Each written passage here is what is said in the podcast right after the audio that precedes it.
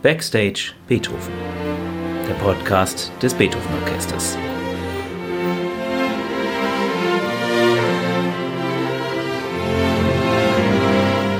Heute mit Tilman Böttcher.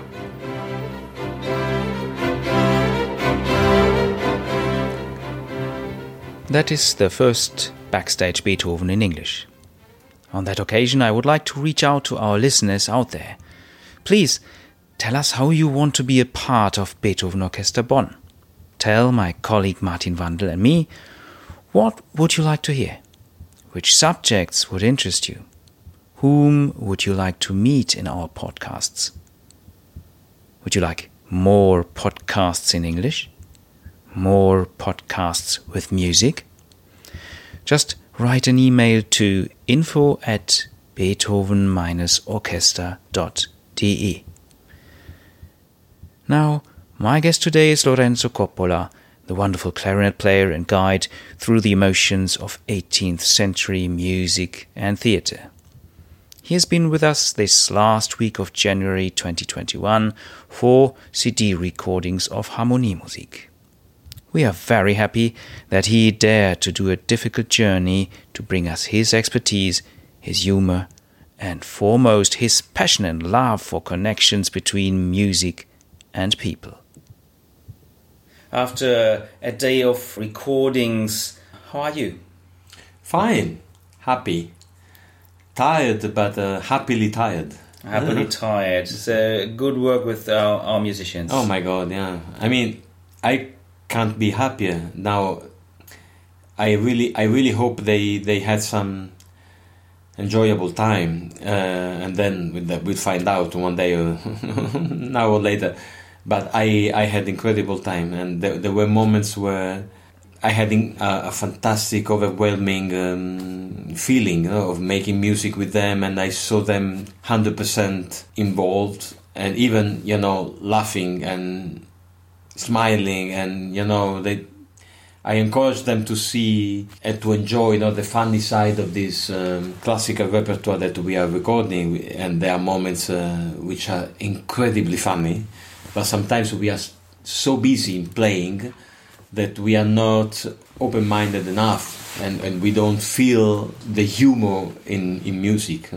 mm. in this incredible piece, especially the Beethoven Octet that we finished recording today, which is an incredible four act opera buffa with uh, eight instruments.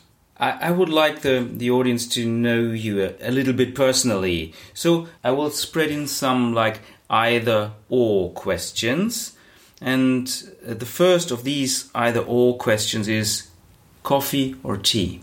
Coffee. Why? It's in my blood. I mean, it's um, I'm I'm not a morning person.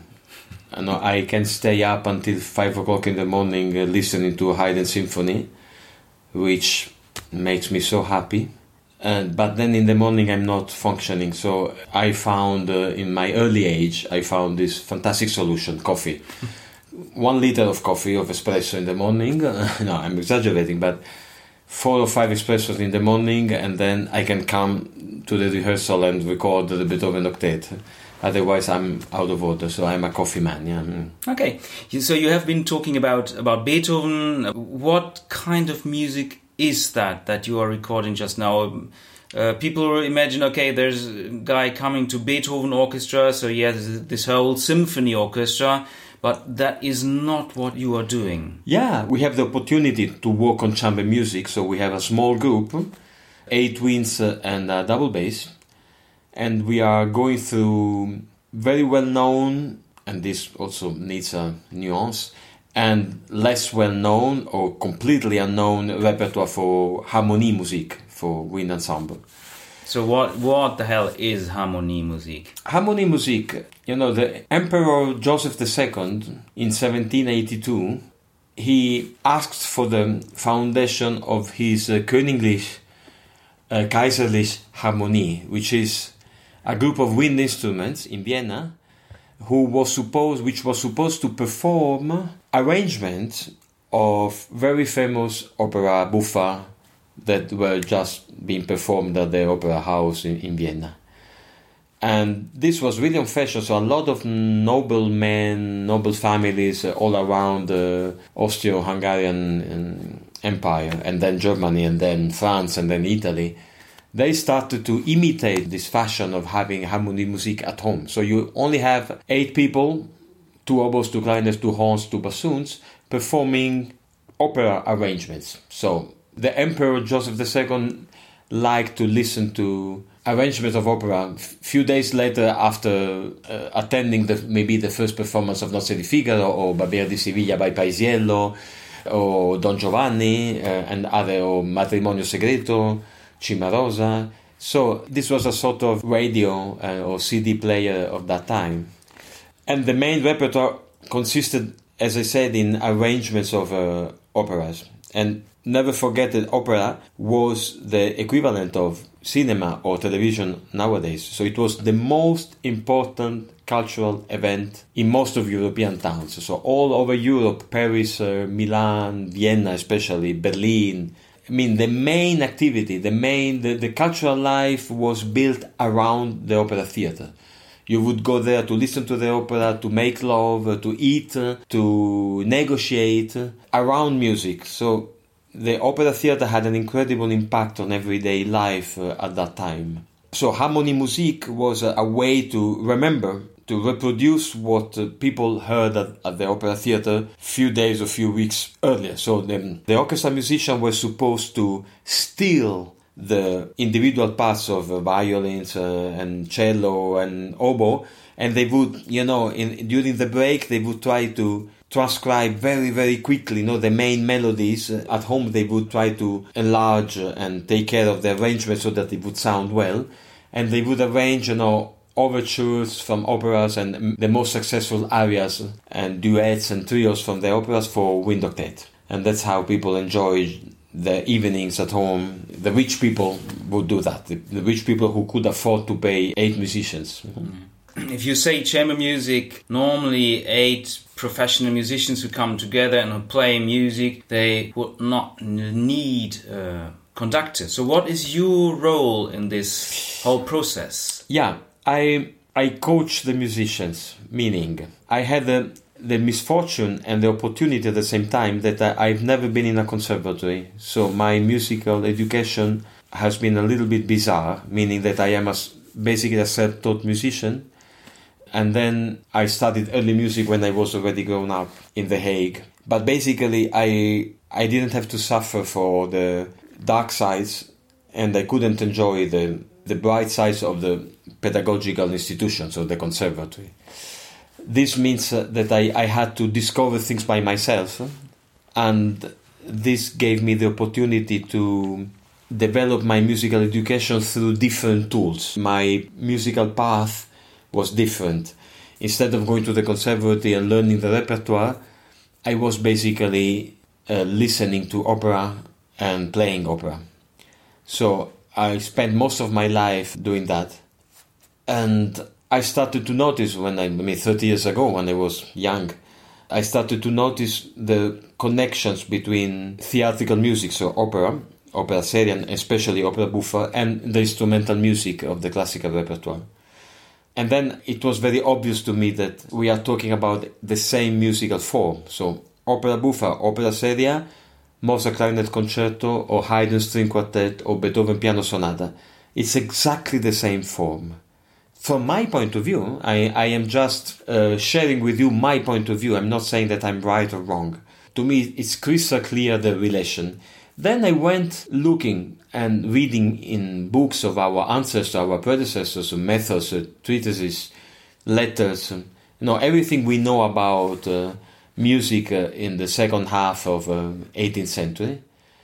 And it's very easy to find a lot of connections. So, and I gave an absolute priority to those connections. I try to be more clear because now we have an incredible amount of information from 18th century, 19th century. The moment you start to interpret this information, you can get to any kind of conclusion.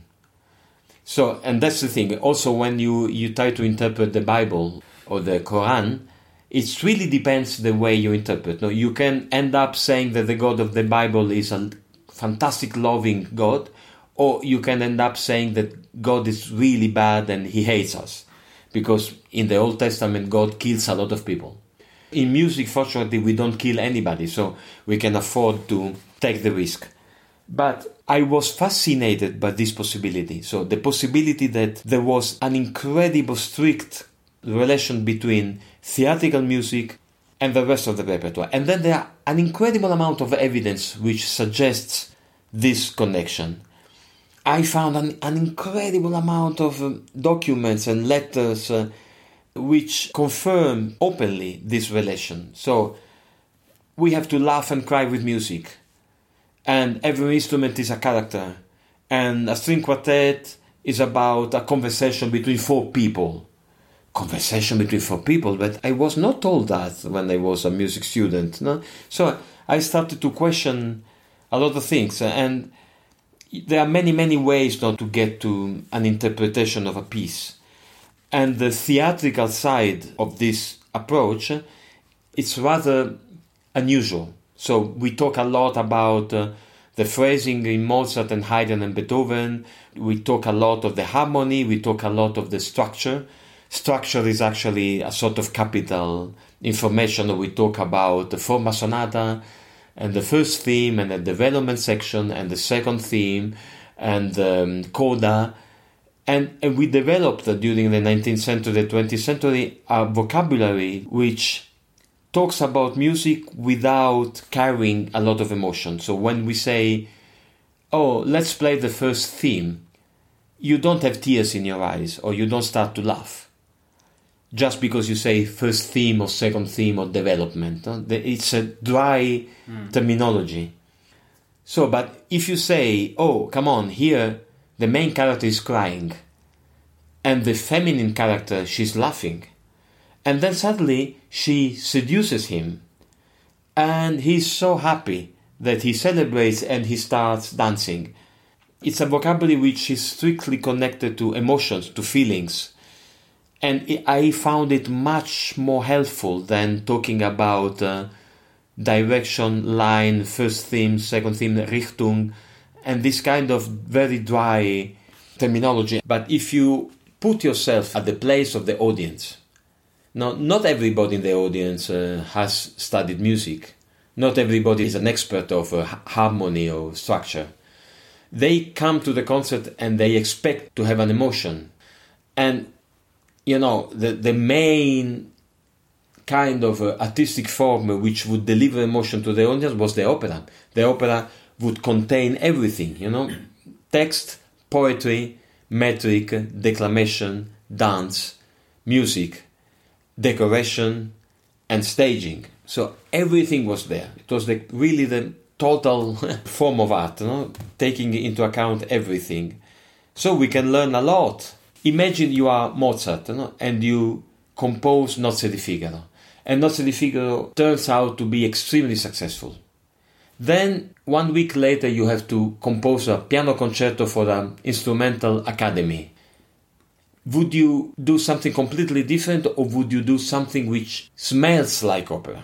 Of course, if they liked opera buffa, if they liked Nozze di Figaro, me, Mozart, I would do a piano concerto or a oboe concerto or a string quartet or a piano sonata which sounds a little bit or even more than a little bit like Nozze di Figaro. So I would use exactly the same devices and that's exactly what happens uh, going back to the repertoire that we are recording. Beethoven, he was playing the viola in the Hofkapelle Bonn when he was 20 and we know exactly which operas he performed we have the, the list of the operas, including Mozart uh, and the most famous opera of that time. He's been playing these operas. Don't you think that this was the main moment of his musical education? I mean, he was in contact with the most famous composers of that time. He was playing their music. This is much more important than reading any book. You know, you can read a lot of books about making love. If you, but if you are a virgin, but then you make love for the first time when you're a teenager, and it's a completely different thing. No? And finally, you discover a new thing. So I believe that playing the viola in the orchestra when you are 18, playing all the most famous operas of that time, it must have had an incredible influence of, on Beethoven and on Mozart and on Haydn because also they went through the same kind of experience and Schubert. So uh, what you are doing right now is sharing your experience as a clarinet player and as a reader with our musicians. Yeah, th- think that I spent uh, most of my life uh, playing in the theater pit a lot of operas.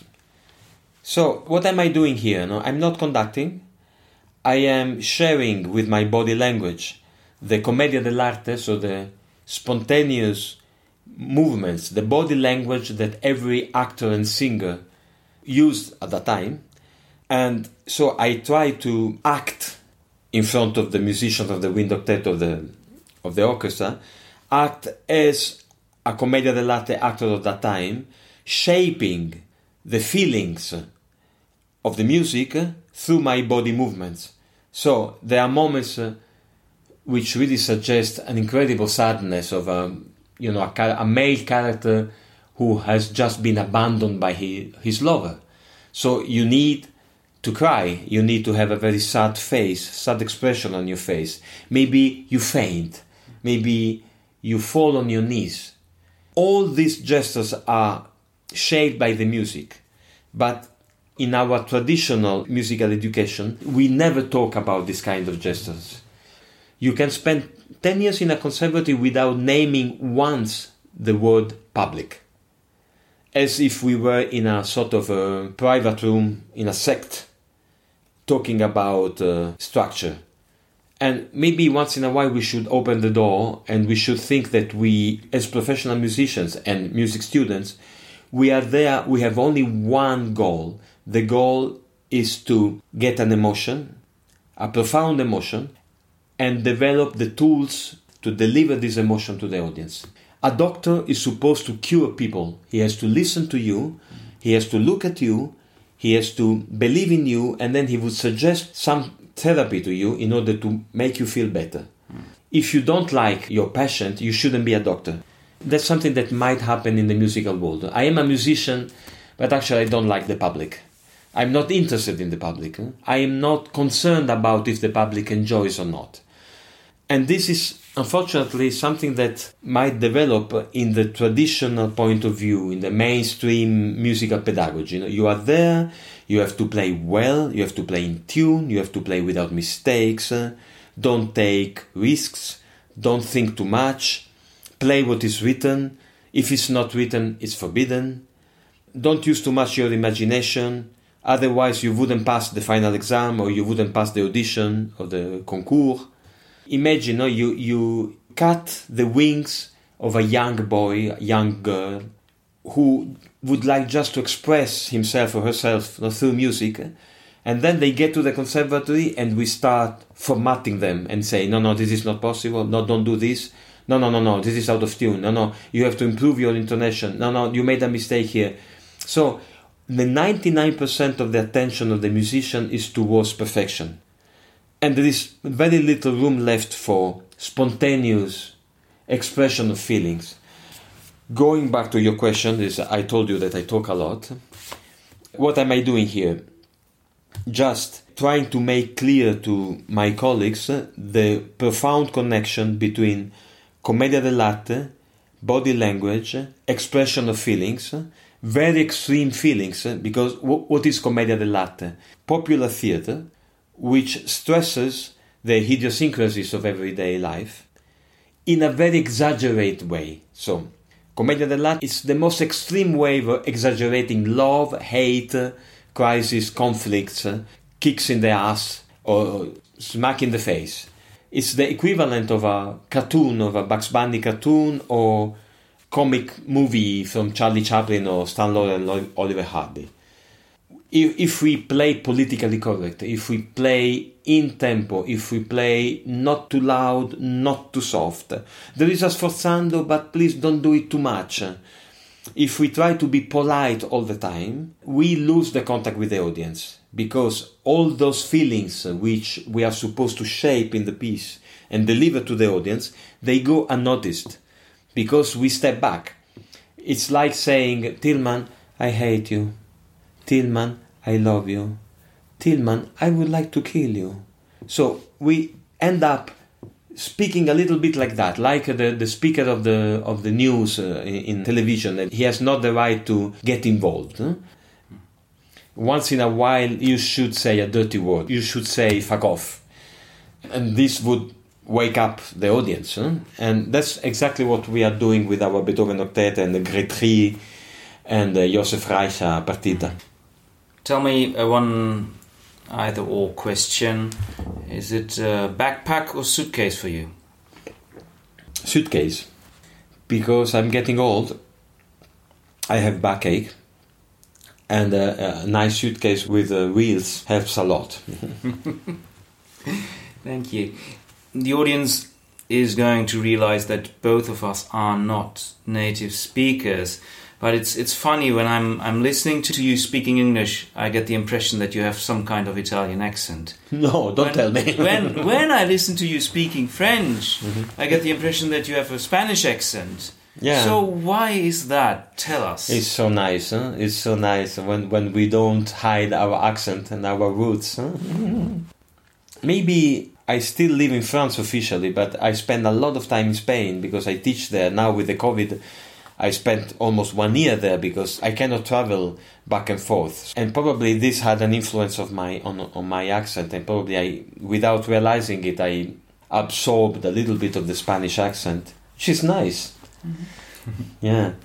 For your holidays, mountains or seaside? Mountain. Mountain. Mm, mountains is side. Because you live at the seaside. I live at the seaside, yeah, but I have a lot of seaside uh, in Barcelona, which is a fantastic town, and the mountain is just a few kilometers. So in 15 minutes, you can you are in the mountain or at the beach. So I'm rather a mountain. Yeah, in the mountain you have silence and you can listen to a Haydn symphony with all the concentration which is yeah. needed. Yeah. Yeah. Um, I would like to get back um, one last time to the music that you are recording it's one of the pieces beside Beethoven and uh, another musician who's called Josef Reicha, who was a musician at Bonner Hofkapelle too. The third one was not, and his name is Grétry, and this is a French composer. You're playing this harmonie music of an opera by Grétry, which was called Richard the Lionheart, so Richard Coeur de Lion. And as I learned, it was one of the favorite operas of young Beethoven. So, what kind of music is that? Beautiful question. Mm, oh my god, yeah. So, let's put it like that. I'm going to be very provocative. First of all, no, we are recording a Beethoven piece, hoping that the name Beethoven would bring us a lot of luck. Because if you only make a recording with Gretry and Josef Reicha, nobody's going to listen to that. But if you put the name Beethoven, we have a little bit more chance. Said that, just um, you know, questioning the prejudice that we have as music, professional musician, and also the audience has the same prejudice, meaning the audience rather, rather prefers to listen to the same pieces: Beethoven Fifth, Beethoven Third, Mozart Fourth, 40, 40 Symphony, so when we present unknown music, uh, very often the audience steps back, and also professional musicians steps back. Oh, Gretry! Oh my God, I have to play Gretry. Now we can easily find out that Gretry was an incredibly successful composer. That everybody in Paris in 1784 and 85, 86, and the following years, everybody knew this opera by heart. Everybody was singing this opera at home it was one of the most successful operas of, of the history of music. So, and Beethoven was in love with it. Why? Because it's a fantastic piece. But our prejudice made this piece disappear from the repertoire. Because it's, ah, Gretry. That's our responsibility as professional musicians, you know, musicology, professional musicians. We decide that, that they are first rate composers and 10th rate composers, and there is nothing in the middle. But actually, they were all very good. Okay, you can, of course, you can say that Mozart, Haydn, and Beethoven were better than Gretry globally. But still, why don't we focus on the fact that everybody wanted to, to listen to Gretry? So, this opera is fantastic, and Beethoven, who was a very intelligent musician, he loved this opera, and he learned a lot from this opera. And actually, it's very easy to understand what fascinated Beethoven in this opera, because Grétry was very smart in using popular elements, Turkish elements, to in order to deliver exotic atmospheres in the opera because the opera also talks about the Crusades and the Sultan of uh, the Turkish Empire. And of course, know, so Grétry was very good in shaping different characters. And Beethoven, as a young uh, opera lover and viola player in the orchestra, he loved this piece because he could learn a lot from this piece. And he probably he was laughing a lot playing this piece and listening to this piece. Now, if we play Grétry, Richard Coeur de Lion uh, nowadays, nobody laughs. Nobody sees the sense of humor in that. And often, even when you play a Haydn symphony or a Mozart symphony, which we know that at that time would make people laughing, you know, and, and fainting for laughing. You know? Nowadays, nobody laughs. Isn't it quite amazing? If you see a child in front of the television watching Bugs Bunny, Tom and Jerry, and Will Coyote, and you see that this child doesn't laugh, wouldn't you take him to a psychologist? Being serious, I mean, eh, there is something wrong, no? And that's something which really I have this incredible luck that mm. for the fact that I was not part of a musical institution, I could develop a very, very spontaneous approach to this music. So when I hear a Haydn symphony, I spontaneously laugh. And so I can help other people to see the joke in his music. And then once that they switch on the humor part of the brain and say, oh, of course, and then they cannot step back anymore. No, like they, a sense of radar. Yeah, exactly. Yeah. No, it's just there is a part of our brain mm. which was put on the sleep mode by the musical institution. Please don't get too involved when you play.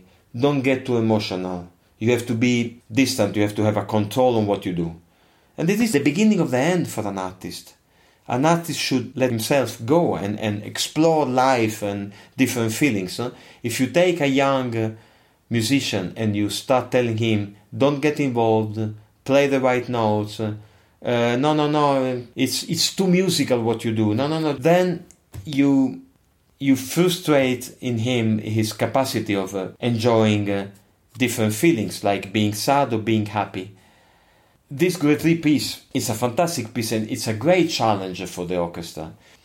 But if you don't know the story of the opera, if you don't know a little bit about classical style and how it works, the codes, the language of classical style, this Grétry piece would go completely unnoticed because it's full of the commedia dell'arte gestures which everybody knew at that time and nobody knows nowadays.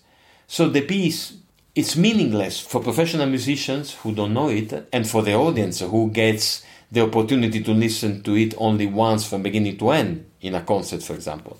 So we have to change completely the attitude. We have to write a nice booklet on the CD which explains how to listen to this piece.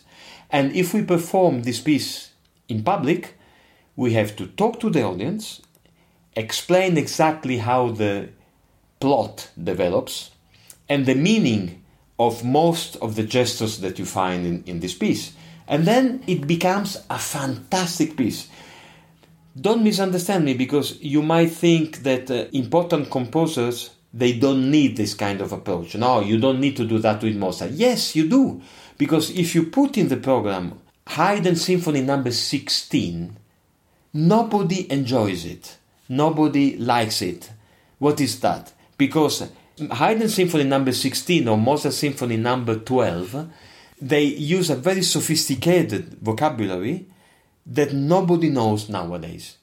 So of course you say, oh, why, why did you put that in the program? Why didn't you put Hafner Symphony or Jupiter Symphony that I know very well because when I was a child I was listening to that. So we want to listen to the same pieces because we know them, which is a good thing.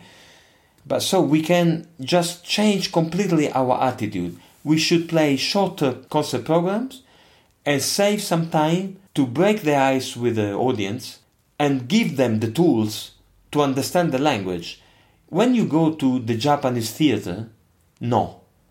You have six hours in front of you. If you don't go to the Japanese theater with a Japanese friend who explains you how it works, you don't enjoy. You want to die. You want to escape. You want to uh, run away from the theater as soon as you can because you you understand that it's in Japanese and and you know Gretry is a sort of Japanese.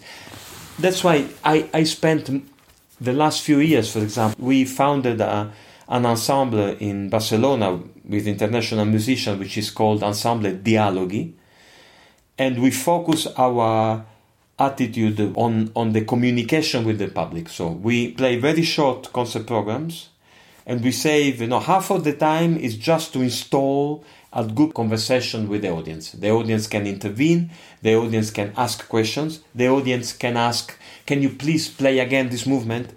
I found something there, but I'm not sure. So, so we are doing that, and it works fantastic. Uh, we have the privilege to have incredible musicians, especially our pianist, uh, the Spanish pianist Cristina Esclapez. She's an incredible musician, and this works in an incredible way. So people are completely overwhelmed because they enjoy so much that we take the time to share with them this feeling of beauty that we feel when we play. If you just focus on this, no, and, and you know what I'm talking about, because if you have to choose between a doctor who listens to you, who's empathetic with you, no, or another one who doesn't listen to you, you choose the one who talks to you. If you have to buy bread in a bakery, which bakery do you choose? The one who makes which makes the better bread, of course, but if both are good, don't you choose the bakery where the baker himself is nice? He listens to you. Mm. No, he, oh my God, Tilman, I made this new bread today. This baguette is fantastic. I, I'm telling you how I made it. And then you get involved in the life of this man and you buy the bread. And only that, without even testing, before tasting the bread, you are already involved because you like the person and you like the way he enjoys his job. And that's exactly what we are doing. So, the part of the audience which doesn't really understand fully the musical message, they can make one further step because they enjoy our attitude, the attitude of sharing.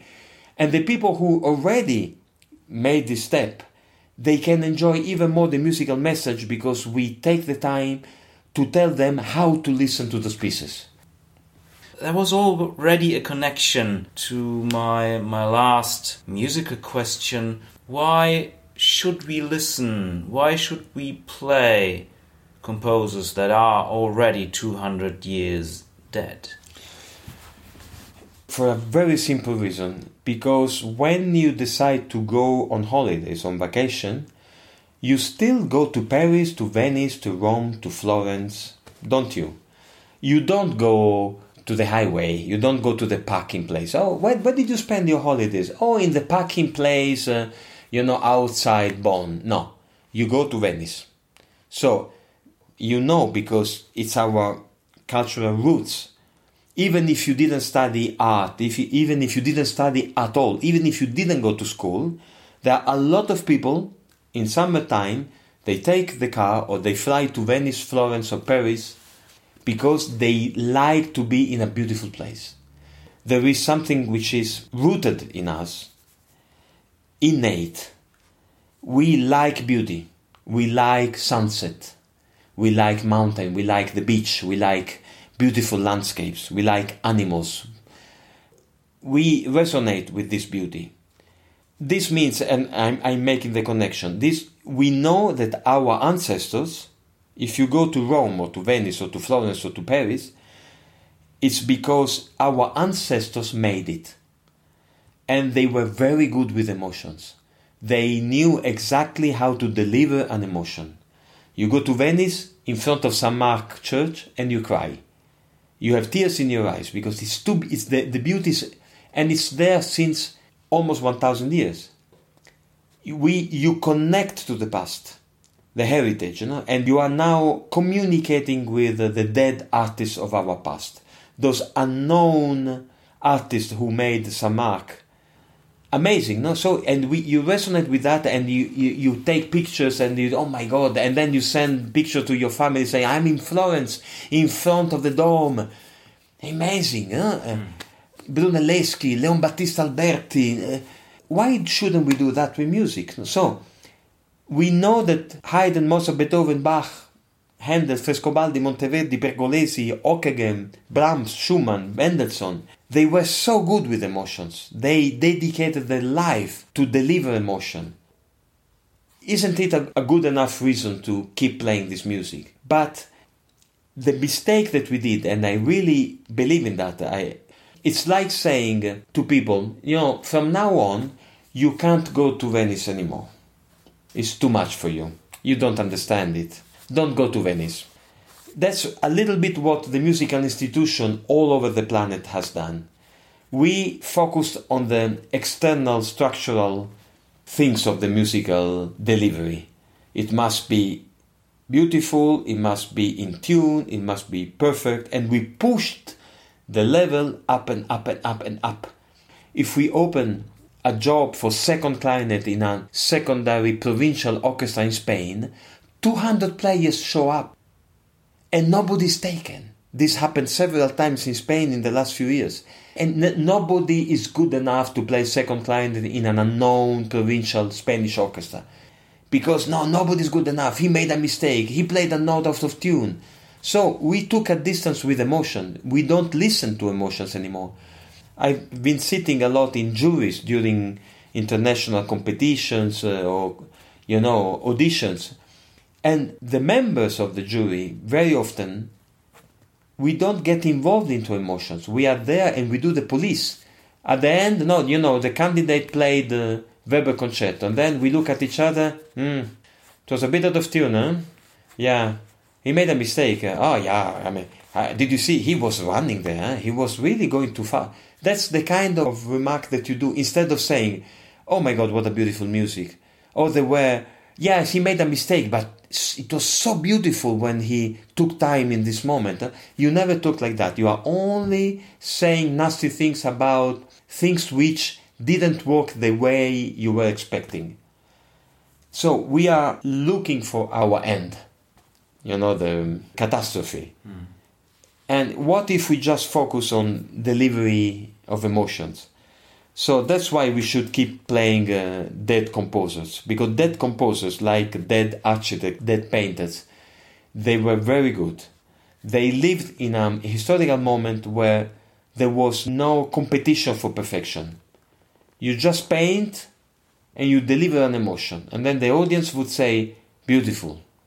That's it. Michelangelo, Raffaello, you know, Giovanni Bellini, they were just painting, you know? and Leon Battista Alberti was just drawing a church. And it works. Now we, we took a distance. We, we don't consider ourselves creative artists. We are considering ourselves like professional musicians, most of the time like soldiers, and we form our students a little bit with this attitude. Instead of encouraging our students to be creative and to make mistakes, and to interpret a piece in a crazy way, which can be completely unsuccessful, but they have to go there. It's like, you know, when you have a child and you don't let him discover the world. You know? We have so many examples. I know so many people, so many friends of mine who got children. Oh, no, no. And those children, they cannot even, uh, they are 15 and they, they don't know how to cross the road because they were hyper protected all the time and they didn't discover the world. Huh? Because now we are so scared about everything. Maybe it's time to question all that. Mm. My God. Yeah, I probably your computer is full now. Well, last question. Yeah. Speaking of danger, you could time travel. Which musician would you like to see? Hmm.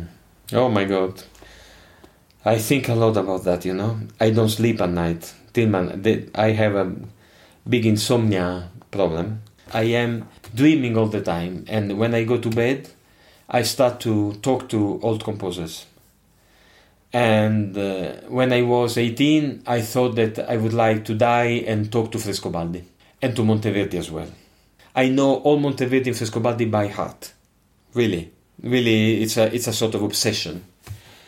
Then I grew up and I discovered uh, teenage, the beauty of love and sex and food and traveling and get excited from, by everything. And I completely fell in love with uh, classical style. And so I went through my Baroque phase uh, through Handel and Bach. So I was completely in love. And then I had my eternal love. So I will die with that, which is Joseph Haydn. So if I could talk to someone, I would like to die right now. If if someone could tell me, if you die now, you talk to Haydn. Go ahead. I want to talk to him. I want to know his thoughts. I want I want to know how he lived. I want to know how he got to this this incredible vocabulary that he invented for us. And today I, I told them my colleagues you know, this fantastic story about Brahms. You know, when Brahms when Brahms was about to die, he said, I compose exactly like Haydn Mozart.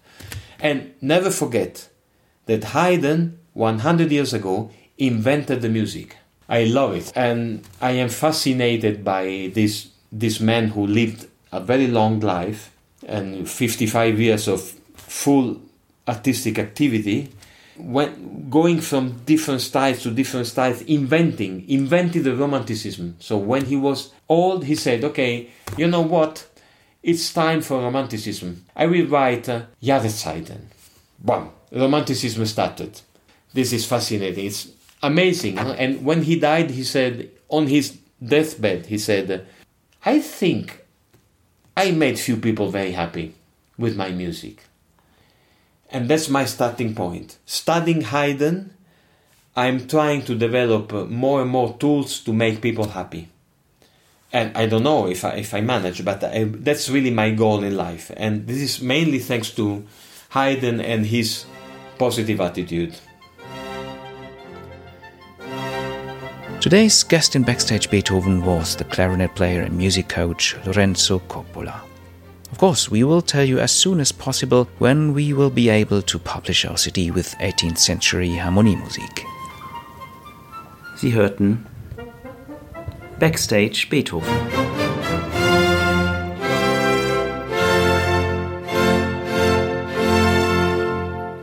Der Podcast des Beethoven Orchester Bonn.